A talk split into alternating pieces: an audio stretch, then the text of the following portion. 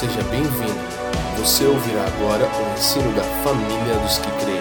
Olá pessoal, meu nome é Leandro Alves, aqui da família dos que creem. Sejam todos muito bem-vindos a esta nova série da família referente à carta de Paulo aos Filipenses.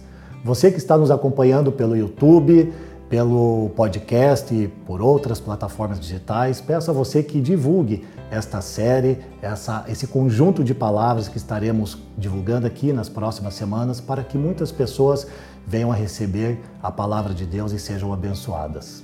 Lembro também, já aproveitando essa questão da divulgação, que no tempo de Paulo, quando ele enviava as cartas às comunidades, especialmente e especificamente aqui falando de Filipenses, quando eles recebiam a carta, eles chamavam a comunidade para poder estar juntos, ouvindo aquilo que estava sendo falado por Paulo.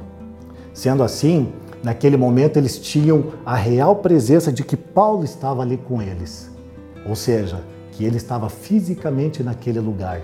É interessante a gente saber também que a partir deste momento, eles, com aqueles escritos em mãos, eles escreviam vários outros escritos e começavam a levar para outras comunidades. É interessante saber que pessoas comuns, assim como eu e você, fizeram parte desse processo de evangelização, quando eles enviavam a outras comunidades para eles se alegrarem com aquilo que eles tinham recebido de Paulo. É, mas enfim, de onde surgiu o nome Filipenses? Quem eram? Sua localização? Quando a igreja nasceu em Filipos, quando foi anunciadas as boas novas, suas características e o conteúdo da carta é o que nós vamos abordar aqui nessa introdução no dia de hoje. Para isto, nós temos que voltar no tempo de 358 a.C., onde remonta a época dos Trácios, quando o rei Filipe II, pai de Alexandre o Grande, ele batiza aquela cidade de Filipos, ou seja, oriundo do seu próprio nome. É, ela era uma rota comercial muito importante que ligava a Ásia, ou seja, o Oriente, para o Ocidente. E também Filipos era uma porta é, é, de entrada da Europa, tão importante em relação aos visitantes da Ásia, porque eles tinham questões comerciais e aquele rei, aquela pessoa que governasse essa região, ela seria de grande valia para ele. Logo depois, Alexandre o Grande, em 336 a.C., se torna o seu sucessor, o filho do rei Filipe II. E é neste momento que nós vemos ele conquistando quase todo o mundo. Tinha um princípio também de não oprimir o povo e optou por criar laços locais, unindo religião e a linguagem. Ele tinha como objetivo uma só cultura, ou seja, ter um só povo com uma só língua. Ou seja, ele buscava estabelecer o helenismo que era viver como os gregos e pensar como os gregos. Para se ter ideia da importância da língua grega, que era parecida com o inglês dos dias de hoje, este foi o período em torno do século III e o século I antes de Cristo, que foi traduzido o Antigo Testamento do hebraico para o grego, que nós conhecemos como Septuaginta. Vemos então até os dias de hoje que o quão importante é no original grego para nossos estudos das escrituras, para nós conhecermos a originalidade de algumas palavras. Bem, logo depois passamos ao domínio romano, em torno de 108 anos antes de Cristo, onde Filipos passa a ser é, é uma colônia de Roma. Em 42 a.C., foi o palco da Batalha dos Filipos, é, travada por Marco Antônio e Otávio contra a Bruto e Cássio, o qual foram os assassinos de Júlio César. Os veteranos dessa batalha é, se instalaram na cidade de Filipos e ela acabou se tornando colônia, como havia falado agora há pouco. Isso está no livro de Atos, capítulo 16, verso 21. Ou seja, o que é uma colônia? Uma colônia nada mais é do que uma réplica menor da cidade de Roma. Né? Por isso eles eram chamados os Filipos como uma colônia, uma réplica pequena da cidade de Roma, onde eles tinham os mesmos costumes, a mesma língua, eles tinham as mesmas roupas, as mesmas liturgias que aconteciam em Roma, ou seja, até mesmo as questões políticos sociais. Bem, agora entramos mais para dentro das Escrituras, onde nós vemos a segunda viagem missionária de Paulo.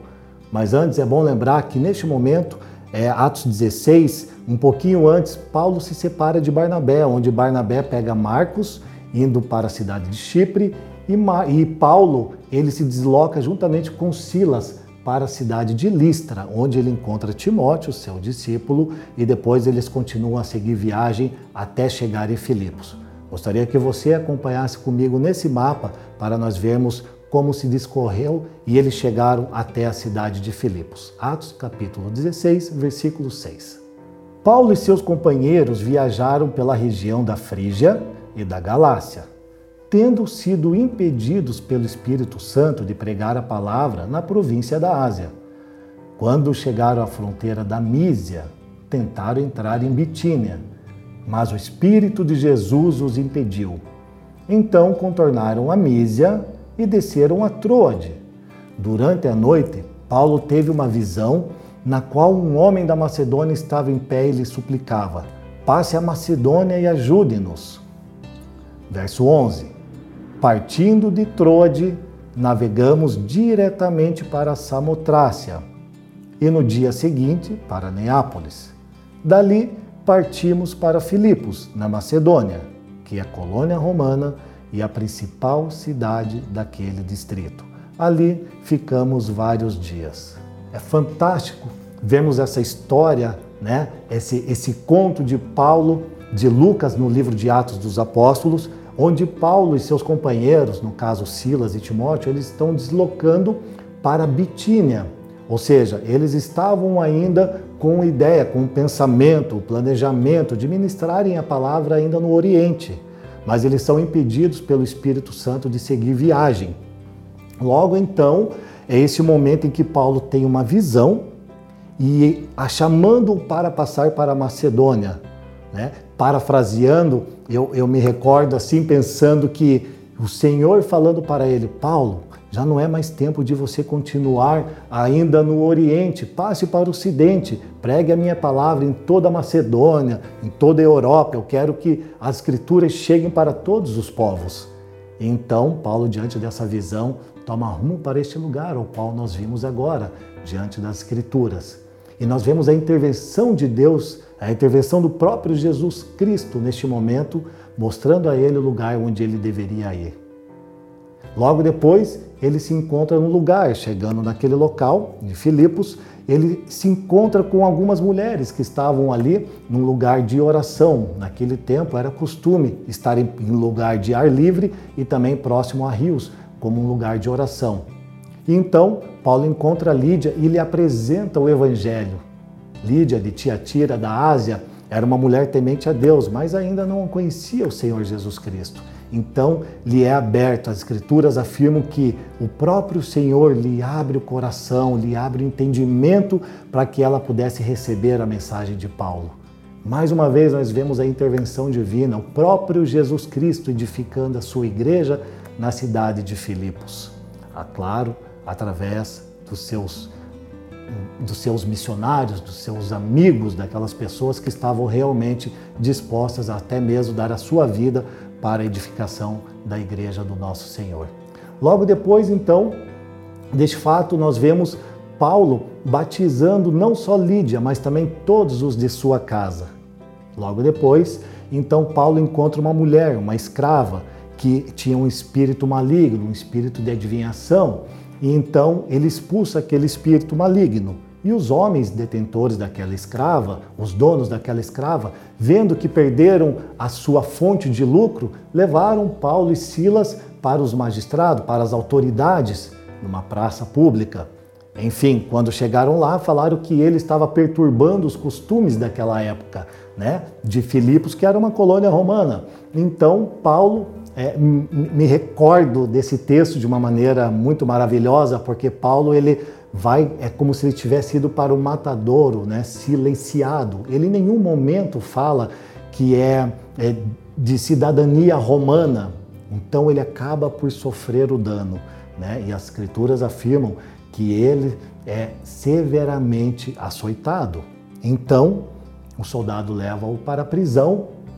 Mais adiante, e nós vemos ali por volta da meia-noite, Paulo e Silas estão naquele local na sua cela, acorrentados, quando estão orando e estão adorando a Deus, de repente vem um terremoto. E esse terremoto abala aquelas prisões a ponto das celas se abrirem e também as suas correntes caírem. Ou seja, todos eles são libertos, não só eles, mas todos aqueles que estavam lá. Mas o carcereiro ainda com um profundo sono, ele acorda e de repente ele não consegue ver ninguém e também não ouve nenhum barulho naquele local. Temendo que os, os prisioneiros houvessem fugido, ele acaba por sacar a sua espada para tirar a própria vida, porque era costume naquele tempo de que quando um prisioneiro fugisse, o carcereiro pagaria com a sua própria vida. E por muitas vezes algum deles querendo é, se desviar, ou seja, não passar pelo vexame, pela vergonha de ter feito mal o seu trabalho, eles acabavam por tirar a sua vida. Porém, Paulo, ele lá de dentro da cadeia, ele grita: Não faça isso, estamos todos aqui. Mais uma vez, me encho de alegria porque no momento em que a pessoa ia tirar sua própria vida, Paulo se manifesta a ele. E neste momento, ele também pensa: peraí, vou até lá para ver se todos estão aqui, imagino eu. E realmente nenhum dos prisioneiros havia fugido daquele local. Então ele se prostra diante daqueles homens, diante de Paulo, diante de Silas, e ele faz uma pergunta que nos faz comover de grande amor pelo nosso Senhor Jesus Cristo. Ele fala: O que preciso fazer para ser salvo? Acompanhem comigo os textos a seguir, por favor. Atos capítulo 16, versículo 31. Diz assim: E eles responderam: Creia no Senhor Jesus e serão salvos, você os de sua casa. E pregaram a palavra de Deus a ele e a todos os de sua casa. Naquela mesma hora da noite, o carcereiro lavou as feridas deles. Em seguida, ele e todos os seus foram batizados verso 34. Então os levou para sua casa, serviu-lhes uma refeição e com todos os de sua casa alegrou-se muito por haver crido em Deus.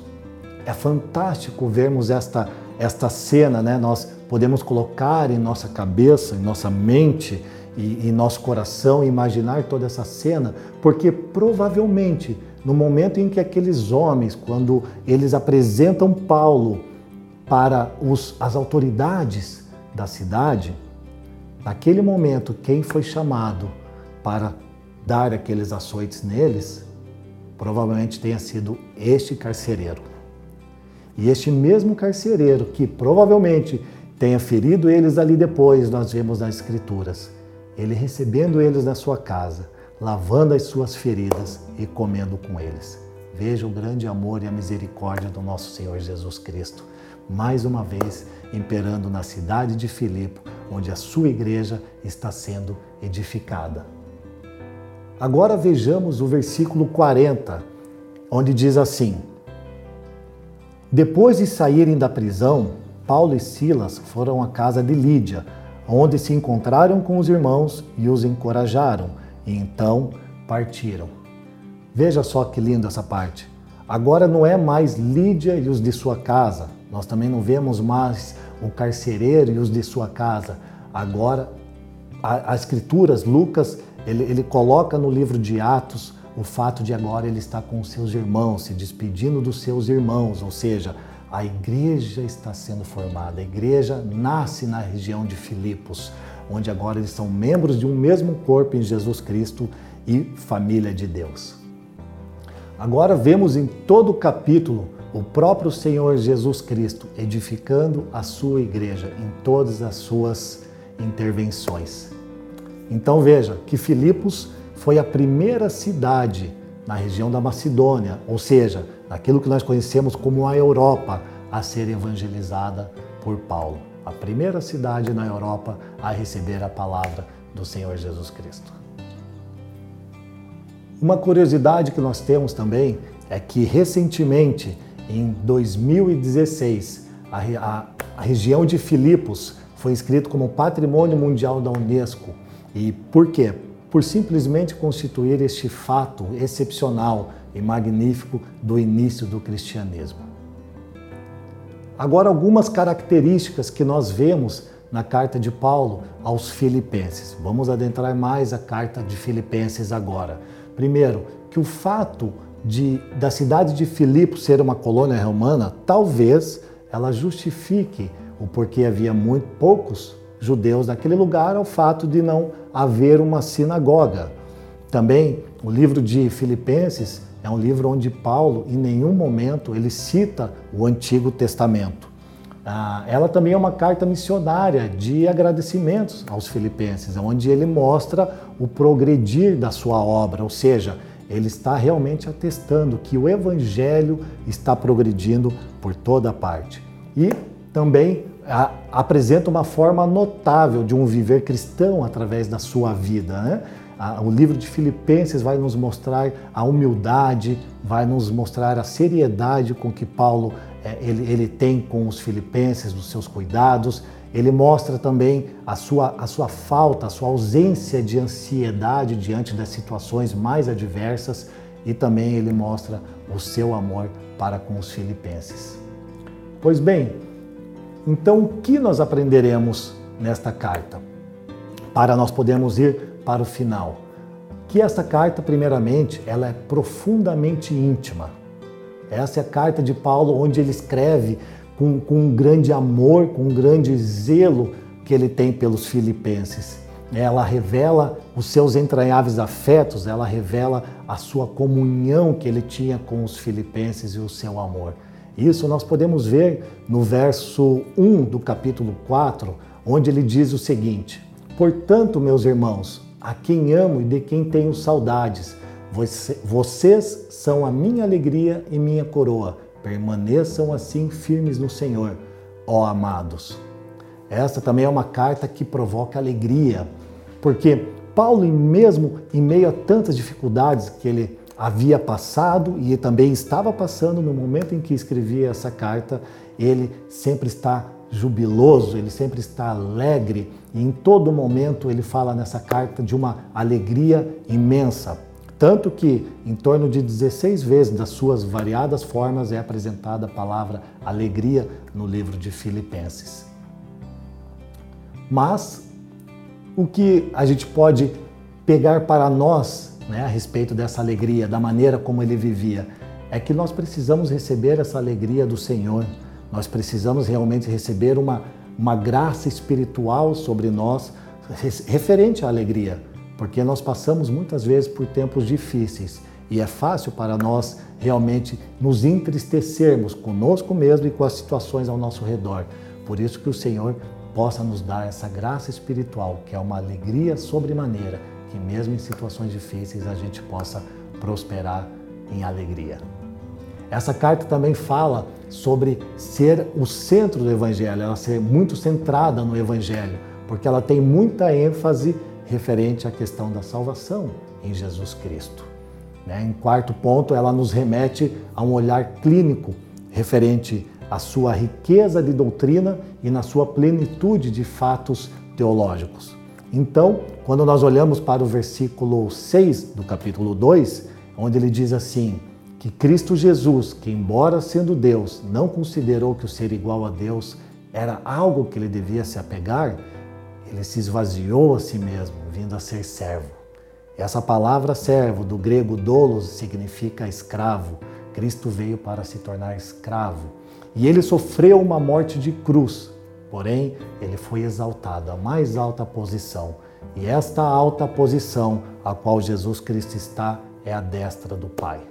Então vamos avançar agora para o quinto ponto, e não menos importante, que ela é um convite à oração. Veja que no início do livro de Filipenses, Paulo já chama os, já, já trata da questão das orações pelos filipenses e também nos exorta no final, no capítulo 4, para que nós possamos estar em oração e também em súplicas. Está no capítulo 4, no verso 6 e no verso 7. Todos nós precisamos crescer em oração no nosso dia a dia. É a nossa forma de nos comunicar com o Pai, com o Filho e com o Espírito. Imagine você na sua casa, com sua família, onde não houvesse diálogo. Se você acredita que Jesus Cristo vive em você por meio do seu Espírito, todos os dias você deve ter realmente consolidado dentro de você essa maneira de viver, de viver em oração. É um convite que Paulo faz aos filipenses. Um outro ponto também é que nós aprenderemos é que nós crescemos em santidade referente ao texto de Filipenses, né? Ele nos ensina a viver uma vida cristã com temor e com tremor, colocando a nossa salvação em ação. Isso é maravilhoso, né? Então, finalizando o sétimo ponto, nós vemos Paulo tratando referente à questão da eternidade. Nós temos um foco, o nosso olhar para a eternidade. Isso está lá no capítulo 3, no versículo 20 e no versículo 21. Leia juntamente comigo. A nossa cidadania, porém, está nos céus, de onde esperamos ansiosamente um Salvador, o Senhor Jesus Cristo. Pelo poder que o capacita a colocar todas as coisas debaixo do seu domínio, ele transformará os nossos corpos humilhados para serem semelhantes ao seu corpo glorioso. Que maravilhoso! Nós temos uma cidadania e não é desta terra, ela está nos céus. E os nossos corpos que estão sendo humilhados, estão sendo realmente exprimidos neste lugar, neste momento, serão transformados e serão gloriosos como o corpo do nosso Senhor Jesus Cristo. Me lembro do texto de, de 1 Coríntios, no capítulo 15, onde Paulo traz o exemplo de que nós, a, a, a morte será vencida e ela será transformada em imortalidade, aonde um corpo corruptível se tornará um corpo incorruptível. Mas então o que Paulo está falando aqui? Tenham um olhar para a eternidade, vejam Jesus Cristo como a sua esperança eterna. Olhem para Ele e não olhem para os problemas que estão te rodeando nos dias de hoje, porque isso nada é né, diante daquilo que viveremos na eternidade com Jesus Cristo. Por isso, nós precisamos ter uma, uma cosmovisão bíblica coerente e bem definida acerca da nossa esperança, acerca da nossa salvação, acerca da eternidade, para que nós não venhamos a temer aquilo que pode ser feito conosco e passarmos por aflições nesses dias. Parece que Paulo está escrevendo dentro desses sete pontos em que falamos aqui de uma prisão? Obviamente não, né? Não parece, devido à sua alegria, devido à sua forma de se expressar ser tão contagiante.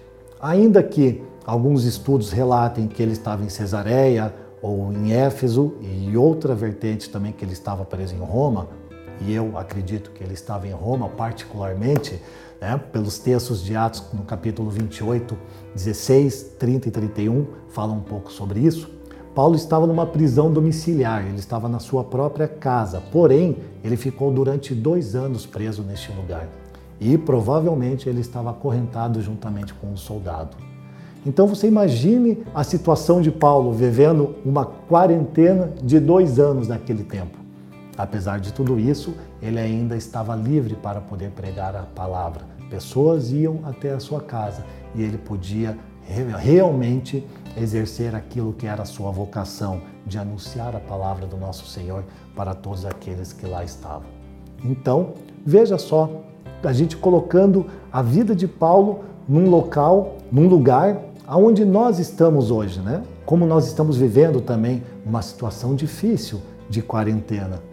Mas quando nós olhamos para Paulo, nós vemos a sua alegria, nós vemos o seu ser contagiante, aquilo que era a sua visão de futuro, sabendo que a sua cidadania era dos céus e não aqui da terra, o seu olhar para a eternidade, a sua esperança em Cristo Jesus, a salvação, pessoas que precisavam realmente receber o Evangelho, ele tomava como por maior interesse a vida dos outros do que a sua própria que nós possamos aprender com Paulo realmente essas virtudes e possamos receber também do alto, da graça do nosso Senhor Jesus Cristo, esta alegria, que é o foco principal de Paulo nesta carta, e a gente possa também tomar essas atitudes daqui para frente, mesmo diante de situações difíceis. Desejo também encorajá-los para que vocês permaneçam unidos, assim como nós somos unidos no corpo de Cristo Jesus porque apesar desses dias difíceis, nós precisamos realmente encorajar uns aos outros, estarmos orando uns com os outros e pelos outros também. Obviamente com os cuidados básicos, com higiene e sem aglomeração, mas nós podemos realmente fortalecer uns aos outros. Lembra você que no texto de Atos, no capítulo 2, no versículo 42, fala que eles perseveravam unânimes na doutrina dos apóstolos, na comunhão, no partir do pão e nas orações. E a igreja, ela estava sendo perseguida em todo momento. Portanto, eu acredito que a gente pode fazer sim isso de maneira singela, de uma maneira simples, sem aglomeração, mas podemos fortalecer os nossos laços uns com os outros. Esta é a maneira de nós termos entranháveis afetos. No momento de dificuldade, no momento de tristeza, que nós possamos realmente chorar com os que choram, mas também que nós possamos nos alegrar com os que se alegram. Essas são as virtudes que nós queremos ter e que nós pedimos ao Pai que está nos céus para que venha sobre a nossa vida. Quero orar por você agora e também pela minha vida. Senhor, nosso Deus e nosso Pai, em nome de Cristo Jesus, te pedimos que o Senhor venha com a sua graça, Senhor, sobre nós, que o Senhor possa nos revestir da sua alegria, Senhor, numa, numa alegria espiritual para esses dias, Pai, onde estamos passando por dias difíceis, onde estamos passando por uma pandemia, Senhor, mas que fique, Senhor, realmente marcado nesses dias, Pai, a tua alegria em nós, onde Cristo Jesus é a nossa esperança. Que o Senhor possa realmente ser exaltado em todo momento através das nossas vidas e que nós possamos realmente, Senhor, nos importar com aqueles a quem o Senhor nos deu, que nós possamos não olhar tanto para nossas vidas, mas que nós possamos olhar mais para os nossos irmãos, para as nossas comunidades, para a nossa cidade e realmente sermos aquilo que o Senhor nos chamou para ser, Senhor. Aqueles que são chamados segundo a sua boa vontade para levar a palavra da salvação, a palavra que Jesus Cristo reina absoluto e soberano para todo sempre, para todos aqueles que creem no seu santo nome. Amém. Obrigado por nos ouvir. Para mais informações, visite famíliadosquecreem.com.